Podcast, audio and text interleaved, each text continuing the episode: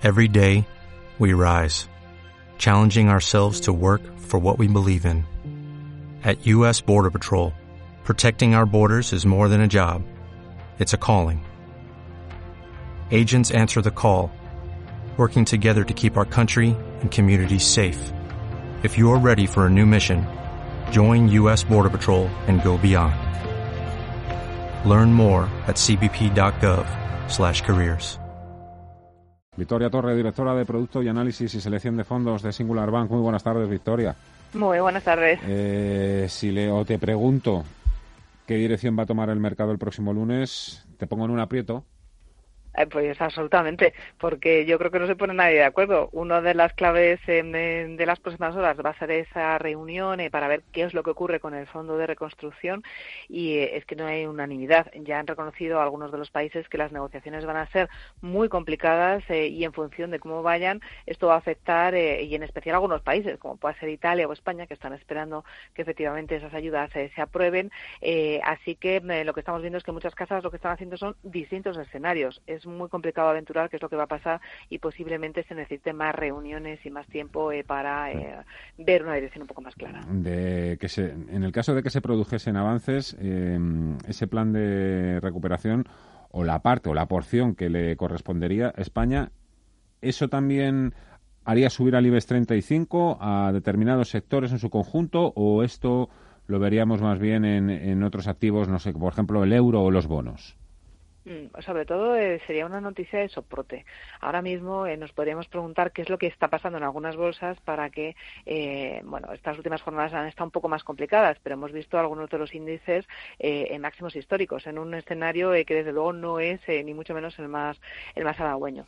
Entonces, al final, este tipo de noticias, el hecho de que consiguieran llegar a un acuerdo, lo que serviría es de soporte para las bolsas. Las bolsas lo que están descontando es que se puede llegar a un acuerdo, que esto va a suponer una ayuda y, por ejemplo, en el caso de Estados Unidos, si lo trasladamos, se va a acabar el primer eh, plan de estímulo y hay que ver si se aprueba un segundo. Lo que están descontando los las bolsas es que es así, si no, no tiene justificación los niveles actuales de, cotización.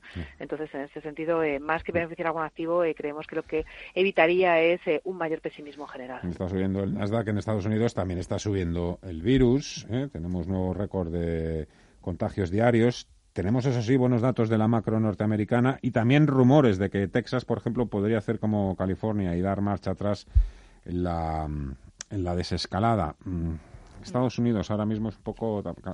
Ahora no, siempre es la clave, ¿no? Pero en estos momentos, eh, entre Europa un poco parada, atascada por todo el tema de la cumbre y Estados Unidos con los problemas que está teniendo con el virus, eh, ¿dónde invertimos en estos momentos? ¿O, o cuál sería un poco nuestra ¿Qué tendríamos que hacernos? ¿Cómo, cómo nos manejamos? Pues hacerlo a corto plazo es complicado. Como bien estabas diciendo, el escenario no es eh, nada eh, halagüeño y en el caso de Estados Unidos lo que preocupa es efectivamente que haya un rebrote y que haya que dar marcha atrás, porque al final eh, lo que hemos visto es una situación muy complicada. Si a partir de ahora empezamos a repuntar, pues eh, obviamente es otro escenario, pero en caso de que vayamos para atrás, el escenario económico sería realmente nefasto. Entonces, ¿dónde invertir en estos momentos? Nosotros lo hacemos con una visión de medio plazo. Intentamos evitar aquellos sectores que puedan estar en estos momentos más afectados por el coronavirus y en cambio hacer apuestas por aquellos que pensamos eh, que eh, se podrían ver en cierto modo más beneficiados. Sector salud, sector eh, tecnología, podrían ser algunos de ellos, tal vez los que veamos de forma más clara en estos momentos. Mm, salud, tecnología. Ninguna de estas tres forma parte de, esos dos sectores. Iberdrola, Celnes y Viscofan, que son ahora mismo las que están ahora mismo otra vez cerca de o acechando ya sus máximos históricos. En el caso de Iberdrola está apenas 3.000 millones de, superar en capitalización a Inditex. ¿Las incluiría alguna de estas tres en, cartera? Ya me ha dicho un poco salud, tecnología. Estas tres, en principio, no, no forman parte de... Pues en estos momentos no tenemos ninguna de ellas, pero eso no significa que no nos parezca que tienen eh, algunas bondades. En el caso de Celnes, eh, pensamos que es una compañía eh, que está especializada en un mercado que está creciendo de forma espectacular. En el caso de Estados Unidos está más maduro, en el caso de Europa todavía pensamos que hay recorrido porque solamente un 25% de las torres están externalizadas, pero también hay que tener en cuenta que ha subido mucho y que también hay cada vez más actores. En el caso de Iberdrola hay un auge por las energías renovables, que es lo que ha ayudado a Iberdrola hasta el momento hay algunos puntos fuertes que en la compañía, como es esta exposición a energías renovables, y además tiene muchísima visibilidad en el negocio a largo plazo. Operan un negocio que tiene un sesgo más defensivo, más estable, así que no nos parece desde luego una mala acción.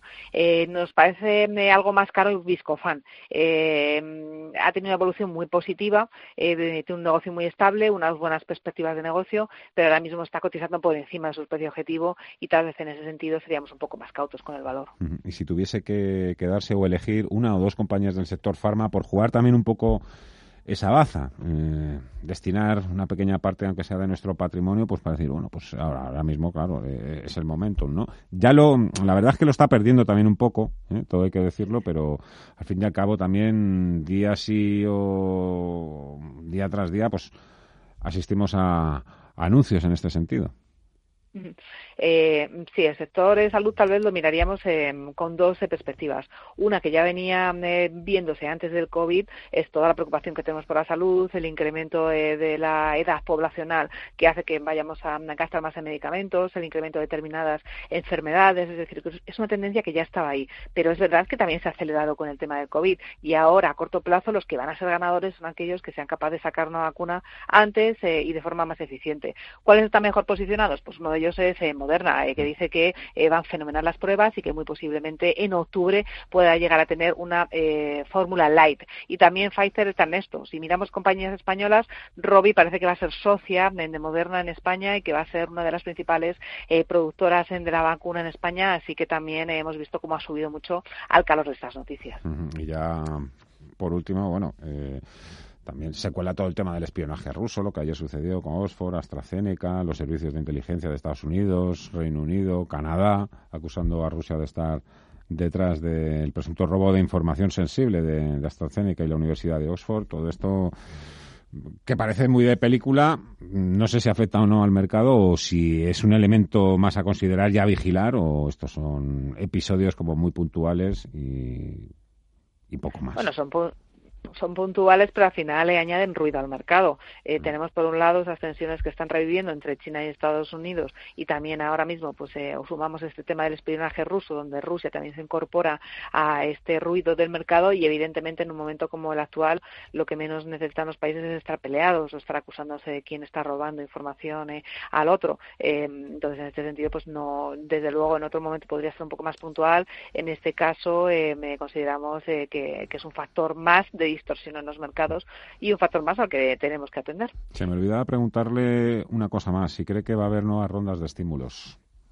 Particular en eh, Estados Unidos, que... es donde estoy pensando, ya veremos qué hace el BCE, ¿no? Una vez que ya finalice la cumbre. Pero Estados Unidos, tal y como marchan las cosas y esas economías, algunas dando marcha atrás, ahí parece que va a haber más, más helicópteros o, o más política fiscal o monetaria. Eso es lo que está, lo que está esperando el, es lo que está esperando el mercado, desde luego, eh, que las haya. Y más teniendo en cuenta que tenemos las elecciones a la vuelta de la esquina y que está habiendo un giro electoral importante y eh, que se acaba la primera ronda de estímulos que se puso encima de la mesa por parte de Trump. Así que el mercado lo que está esperando es que efectivamente tenga que haber una segunda ronda de estímulos porque la crisis del COVID no está superada y una vez que finalicen estos eh, estímulos fiscales, ¿qué es lo que va a pasar en las bolsas? Especialmente si en el caso de Estados Unidos estamos viendo que se está dando pasitos para atrás por el incremento del número de contagios. Así que previsiblemente sí que podríamos ver nuevas medidas. Victoria Torre, directora de Producto y Análisis y Selección de Fondos de Singular Bank. Muchísimas gracias, como siempre. Un fuerte abrazo. Feliz tarde. Un abrazo a todos.